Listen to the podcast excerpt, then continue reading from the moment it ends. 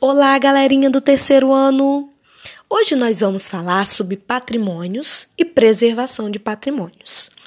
Primeiro vamos relembrar o que é um patrimônio. Patrimônio é tudo aquilo que pertence a alguém.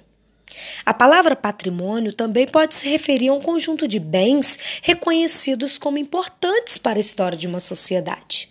Um prédio antigo, uma paisagem, um documento ou até mesmo costumes tradicionais como música, dança, comida, pois são valorizados pela sociedade. Os patrimônios podem ser classificados como materiais ou imateriais. Patrimônios materiais são aqueles palpáveis, ou seja, que podemos tocar como objetos, documentos, construções antigas. A catedral e o museu da nossa cidade são exemplos de, de patrimônios materiais.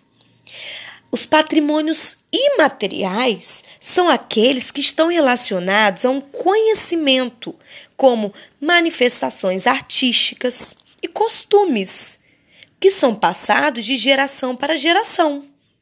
A festa de São Salvador, o modo de como fazer o chuvisco são exemplos de bens imateriais da nossa cidade.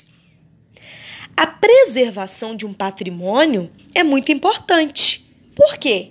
Para manter viva a história e a memória de um local.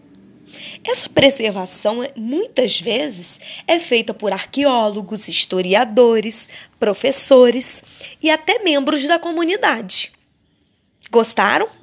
Agora é com vocês. Cada criança vai ler a página 32 do seu livro de história e, se tiver dúvida, é só chamar.